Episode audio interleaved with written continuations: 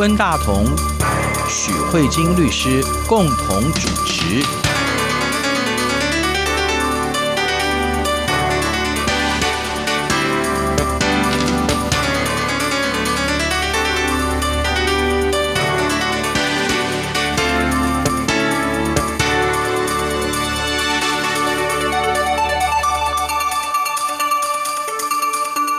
各位听众好，这里是中央广播电台两岸法律信箱，我是温大同。听众朋友大家好，我是许慧晶许律师。许律师今天给我们安排的话题哈，是跟那个生育有关的哈。对，我们是在德国之音前几天有报道哈，在二月十号哈，中国大陆山东省成武县有一对夫妻呢，他们是在二零一七年一月十五号的时候生了第三胎，过了两年之后呢，当地的政府。把他们罚款了哈，也叫他们要上缴所谓的社会抚养费。嗯，就在二月十号这一天呢，被当地的法院。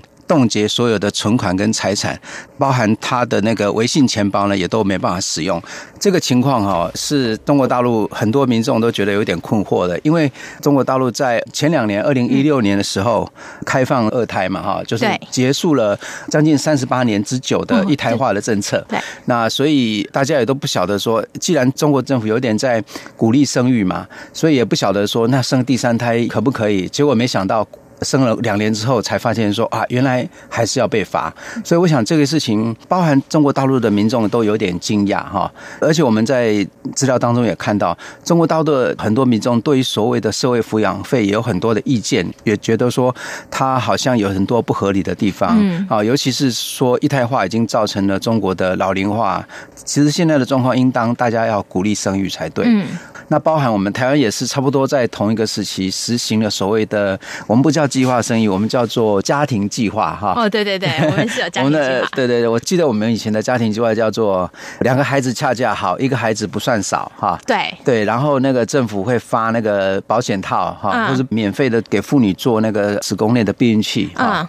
就是说呃，因为我刚好就是这个时代的，你年纪小，你大概不太清楚。那个措施其实是政府是用鼓励的。嗯，那中国大陆的话是。是用罚款的，可是其实后来的效果是差不多的，因为后来像你看，我们这一辈的人差不多大概都生两个，都觉得说政府的宣传好像是对的，哦，两个孩子恰恰好，所以你看，台湾跟中国大陆用不同的方式来做减低人口压力的方法，手法当然是不一样的，可是达到的效果是差不多的，可是后来达到的结果也都是一样，就是少子化的来临，哈，对，所以现在呢，大陆的政府也开放二胎，那台湾的政府其实也在鼓励。生育对，所以在这两岸关于这个生育这件事情，政府透过他的对政策的思考，然后要推行关于管人们的生育这件事情，然后他采取了一些不同的措施，然后所带来的效果也不太一样。徐律师，您透过这个新闻，在我们今天两岸法律现象的节目当中谈这个话题，律师你是怎么看的？其实我以前念到生育的管制这件事情，我是很困惑的，因为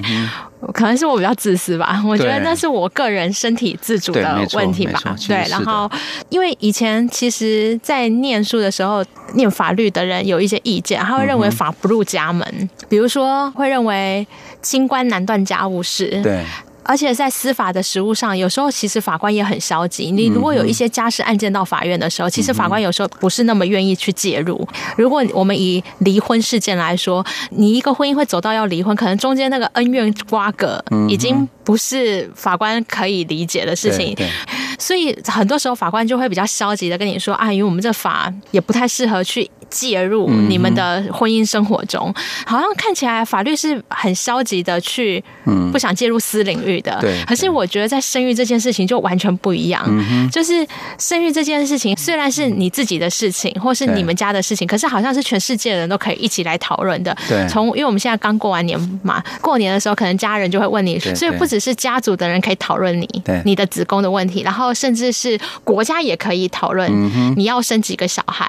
那因为我。看到中国的计划生育，其实让我觉得比较会有一点更敏感的感觉，是因为这样，就是我可以理解人口政策在国家的管理上是一件非常重要的事情，对，所以国家可能会管制。可是你会发现在台湾的管制上面，其实都是用行政宣导的方式，就是行政指导。对，行政指导就不能叫管制嘛，应该是这样说。就说即使在台湾在实行这个过程当中，你要生超过两胎、三胎、四胎、五胎，甚至你要生十个，都没有人会管你。对对对，对对，但他只是会指导你，告诉你说要人要怎么样过一个比较有品质的生活。对对对，它是一种劝导，一种建议。这是一种建议，对，对对对，因为其实这样的行政指导跟另外一种行政指导其实是一模一样的。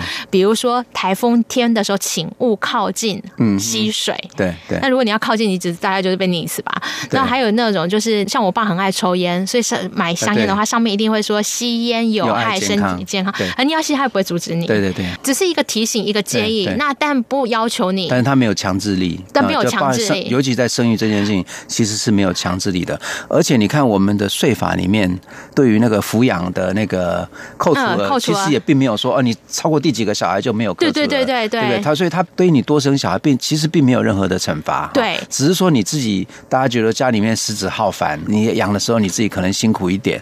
对。那这是啊，在温大哥，您说您刚才提到说你们那个时代的口号，就是家庭计划的口号是两个孩子恰恰好，一个不嫌少。对。好，那像这样子，可是到我们这个时代的时候，因为少子化。太严重了。对，在你们那个时代只是行政指导。对，在我们这个时代，行政指导可能已经不够了。嗯，因为你现在政府再怎么喊说台湾这些未婚的女性们，你们赶快去结婚，对，然后赶快生小孩，我觉得可能一般女生听到就给你翻一个白眼而已。那因为其实少子化这现象不是只有台湾，像我知道日本做的更夸张，嗯，日本是连戏剧都开始，啊，就是他会固定拍一些女生到了一定年龄就很想结婚，嗯，然后他们的梦想就是有一天要成为家。家庭主妇生小孩，他是从全民从戏剧开始哦，对，就超多。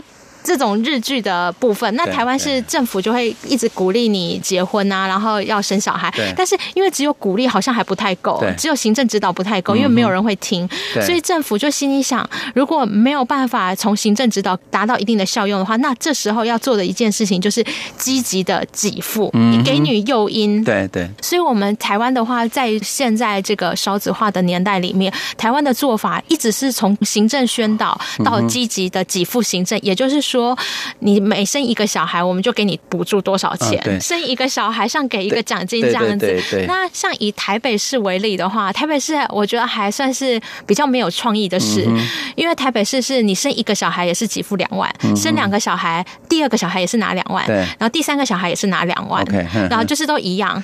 但是有一些外县市，比如说桃园、高雄，哇，那真是太棒了。对，我还看到台中是说，你如果呃生一个的话是多少？生双胞。胞胎的话，好像是 double double 的，不，它好像是三万，然后三胞胎回到是两万。我觉得他的那个很特别，就是很鼓励你生双胞胎。对，可是这个其实双胞胎并不是这个父母能够决定的 啊，就觉得哎，如果生了双胞胎的话，那那是很 lucky 的。有的是生双胞胎、三胞胎给予奖励，那像有一些啊、呃、政府，像高雄的话也很有趣，它不是，它是第一胎是补助一万，第二胎如果你还会愿意再生第二胎，那第二胎我。给你两万，那如果你这时候还愿意再生第三胎，那我再给你三万。哇，所以他就是鼓励你生很多。如果你生了十二的话，他应该会补助十二万吧？我猜。对，我有一个同学住高雄，也是个法官。对，然后他生了六个。嗯，他跟我说，他那时候生完第六个的时候，他他跟我说他想要生一打，然后他先生已经快要不行了，他先生说不可以再生了，然后医生警告他，就是也不能再生育了。对，那这是这个就是台湾的。方式就是用对，就是用钱来鼓励，对，用鼓励的鼓励，然后也还有一些相对应，比如说什么育儿措施等等的，然后那这一类。可是像这一类的话，在法律上，可能对民众来说，就是说啊，我生越生越多个，好像领越多钱。可是这个钱从哪里来？这一种的行政的方式，就是政府用纳税人的钱，对，然后希望造成一定的风向，然后带动一定的人口政策。这种的话，我们会认为这个叫做积极的给付行政，对。然后就是因为所谓的消极给付行政，大概就。就是处罚嘛。那积极的给给付行政就是给予好处，给予奖金。所以你可以看到台湾在生育的管理上，我们大部分是不限制，但是给予鼓励。鼓励是对。呃，许律师，如果说从宪法或者从法律的角度来看，就是说台湾的这个生育政策的话，它基本上没有行政的限制，只有行政的鼓励嘛。哈对对对。所以我们就不先不谈台湾的这个限制的部分。那如果说是鼓励生育，就说把纳税人的钱，呃，就是用在少数人的身上，鼓励少数人身上，哈，嗯，这样的行为有违背宪法吗？就说他的那个资源的分配有没有问题？我觉得应该是这样子。宪法其实是一个消极防御的权利。哦，对，因为以传统的宪法来说，大概宪法它有一个很强烈的精神，就是呢，宪法是对着政府拥有高权的政府有强烈的不信任感，所以他对政府的要求就是你不要来侵犯我，我就阿弥陀佛了。那这是最传统的宪法，但是现在的宪法已经有一点点渐渐在转型了。这个转型，其实，在有宪法传统的国家比较看不到，比如说像美国，他们有很强烈的宪法传统；德国他们有强烈的宪法传统，他们都还是比较就是你不要来吵我，我都会非常开心。可是因为社会一直在转型，我们会发现其实。不论是中国或台湾，或是世界各地，其实我们常会看到很多新闻，就是人民希望政府能帮什么，希望政府能做什么。嗯嗯、那如果他不吵你，你就很开心。你为什么还要一直要求政府应该要做什么？那、啊、应该要怎么样？那所以呢，现在在宪法的的潮流上渐渐改变，从消极不要去吵你，不要去限制你，到了积极要求政府做什么，保障对，要保障。所以我们会发现，像台湾也有一些积极的，像我们有原住民的划定地。然后或者是呃，对于哪些人的补助行为，嗯、那这种就叫做积极给付行政。Okay, 对，然后所以这种的话也是渐渐宪法开始潮流在开始改变。这种最明显是在南非，嗯嗯，印度这种比较新兴的国家的帮助，对对弱势的，对。对那可是像在台湾的话，目前宪法上的规定并没有到那么强烈的呃要求，但是我们台湾的宪法有一个叫基本国策，嗯，还有是说啊、呃，国家可以。定一些基本国策，让大家这个国力会越来越好这一类的，但是他并没有到一个权利。OK，对他没有强烈到一个权利。哦，所以这个如果从宪法的角度来看，变成说政府的一个行政裁量权。对对对，就是说他可以为了国家的安全，为了以后我们人口不要一直往下掉哈，所以他定制定一个鼓励的政策。如果从宪法的角度，应该是这样子。没错没错。对，所以我们从这里来看，台湾关于这个生育政策，它的方向基本上就是。在过去几十年的话，就是不是禁止，而是用宣导。然后后来发现这样子，这个政策其实有一点蠢哈。后来发现其实是不太对的。还要再给诱因。对对对，然后现在就是用呃钱来鼓励的。对，可是基本上它还是在一个脉络，就是国家基本上不太干涉人民私领域的自由。对对，他只是告诉你说，或许你可以考虑怎么样，但是他基本上还是守着国家不会去干预你想生几个，你都不生，他也不会处罚你。你要生很多，他只是笑一笑而已。对，所以相对来说，中国大陆的生育政策就粗暴的太多了，或者说就跟台湾的政策完全不一样。好，好，那我们下一段再谈论我们对于中国大陆这个生育政策的看法。好，我来自偶然，像一颗尘土，有谁看出我的脆弱？我来？我情归何处？谁在下一刻呼唤我？天地虽宽，这条路却难走。我看遍这人间坎坷辛苦，我还有多少爱？我还有多少泪？要苍天知道，我不认输。感恩的心，感谢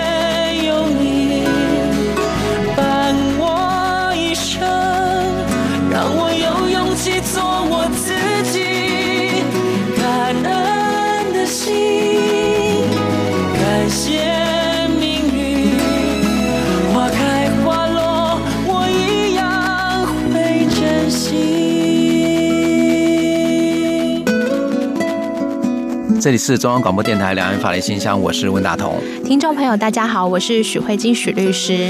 呃，刚才谈到了几十年来，呃，台湾生育政策的一个指导的方式哈。嗯、过去在那一段时间，大家认为说，呃，人口膨胀是不好的啊，然后所以大家就开始去。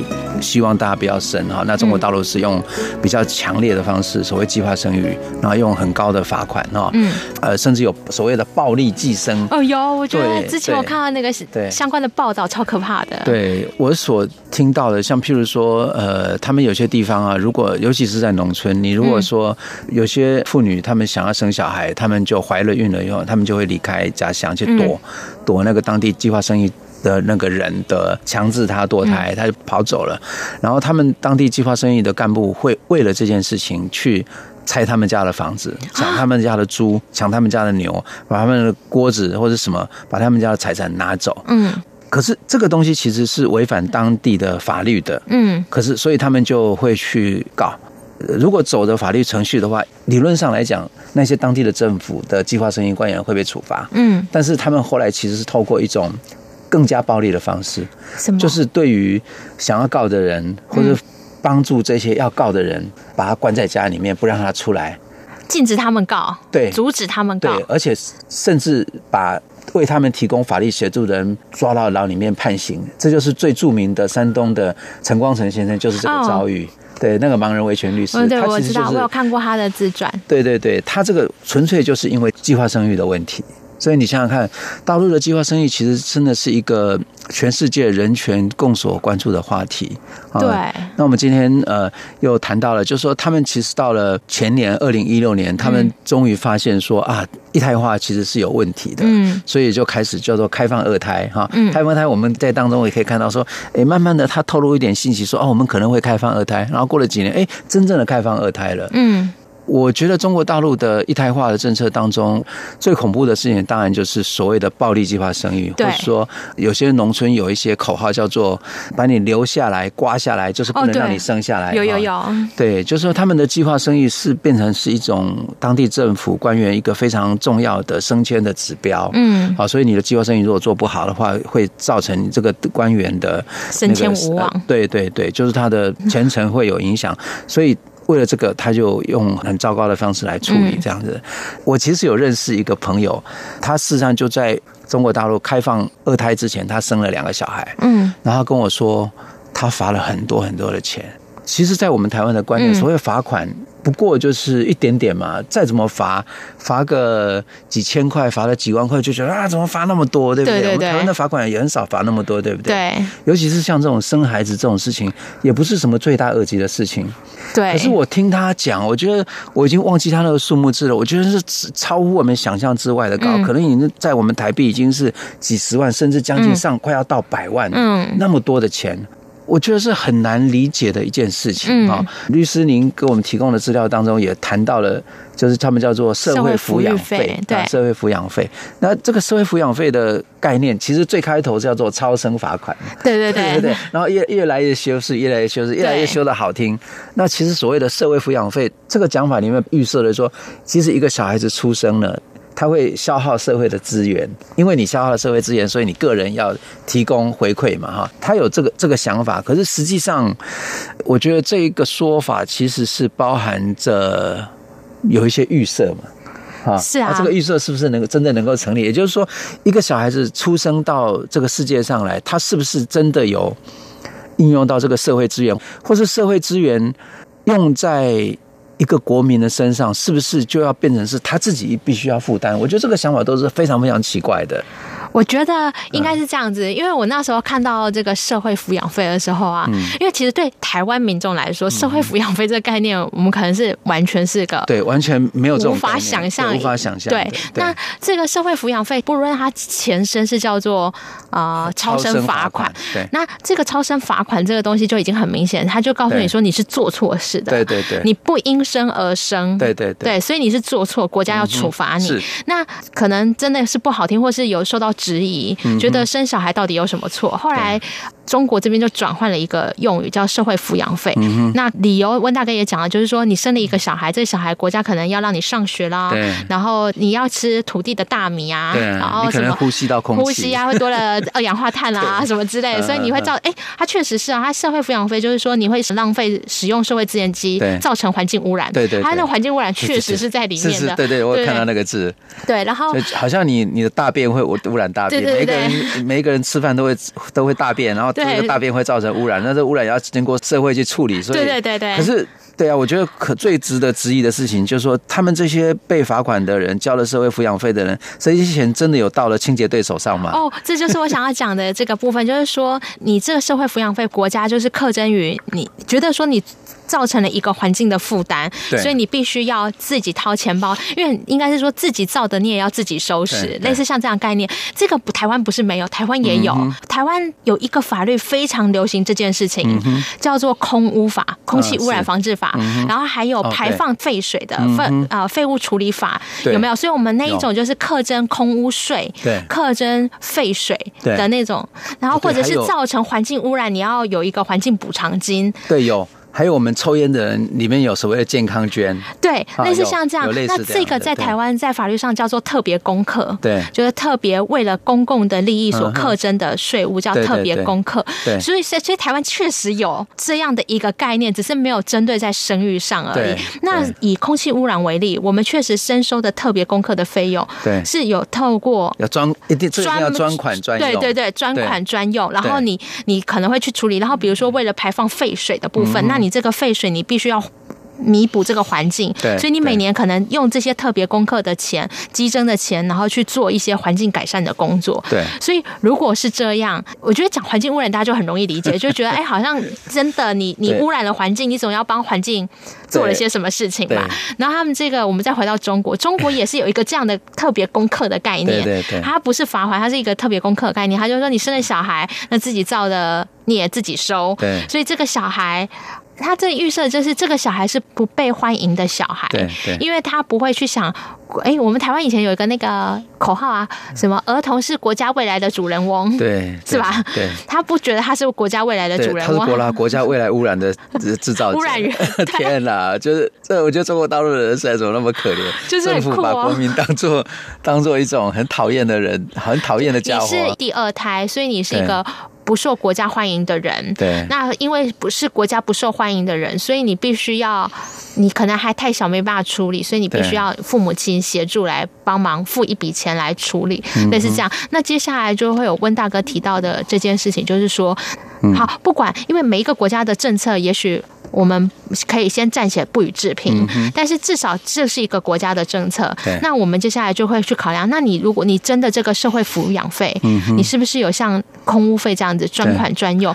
那这个部分从目前网络上的资讯来说，对大家好像是很质疑。对我，我们呃，就是在大陆的那个百度的那个词条里面有看到，嗯、就是关于呃社会抚养费的百度这一条里面，它的讨论非常的多。它其中就谈到，在前几年。有几位律师，他们就提出要求，用透过中国大陆有一个东西叫做《政府资讯公开法》啊，对，要求政府就是说中国大陆这一类的费用一年好像要上兆，哎，很可怕，那么多的钱。好，那可是这个钱其实是个黑箱，从来以前都不肯公布。后来他要求公布的时候，好像有有一些地方政府还说这个是我们内部的事情，我们不能公布。对对对，而且。事实上，他所公布的，我们也看到说，很多的钱其实大部分都回到计划生育干部，去鼓励计划生育干部。这个 这个有点让 让计划生育就是说靠山吃山，靠水吃水。他靠计划生育就吃计划生育的这个抚养费。所以说，社会抚养费哪有抚养到这个小孩，都抚养到计划生育干部去了。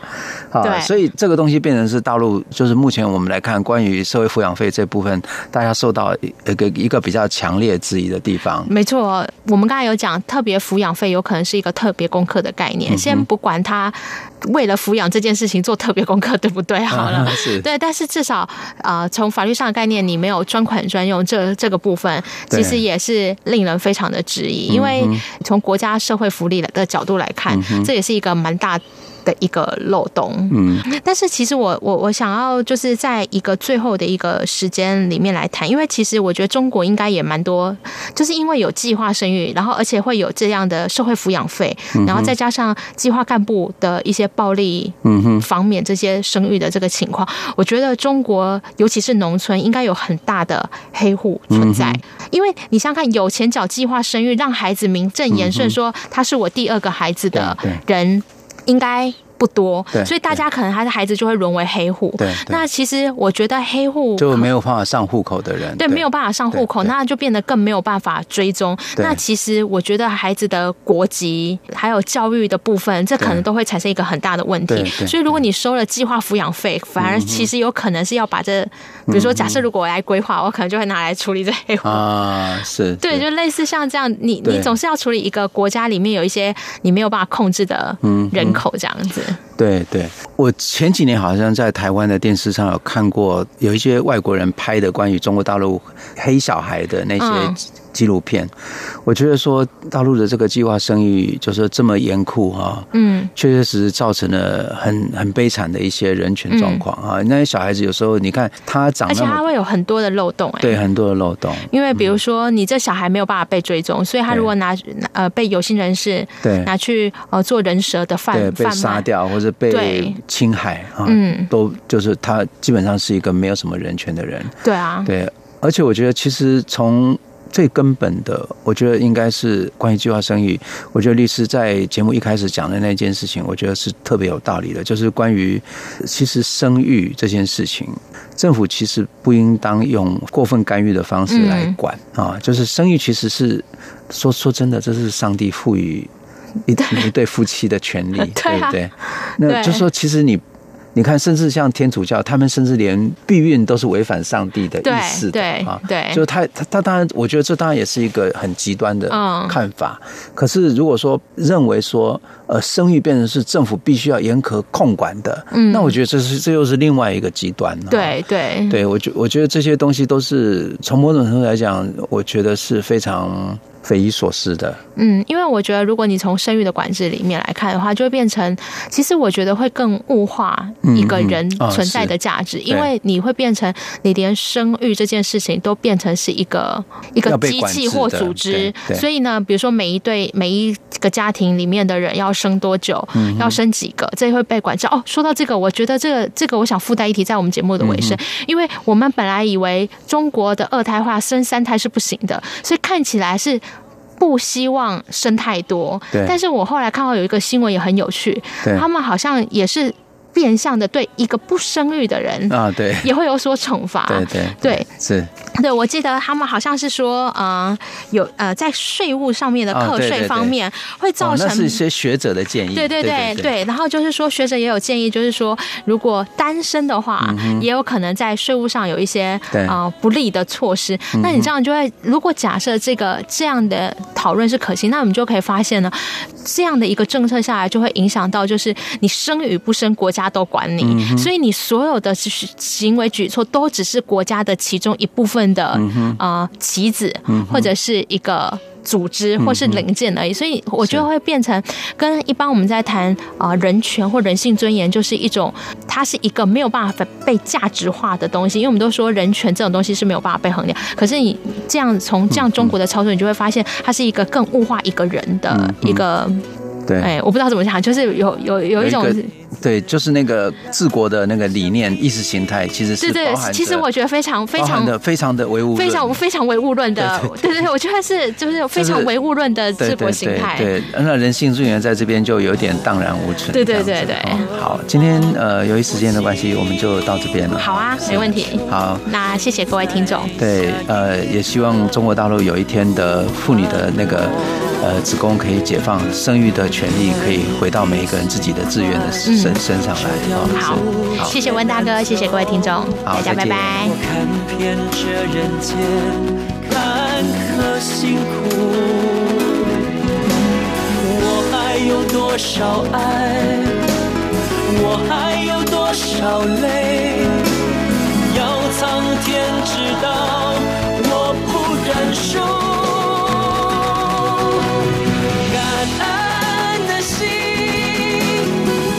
谢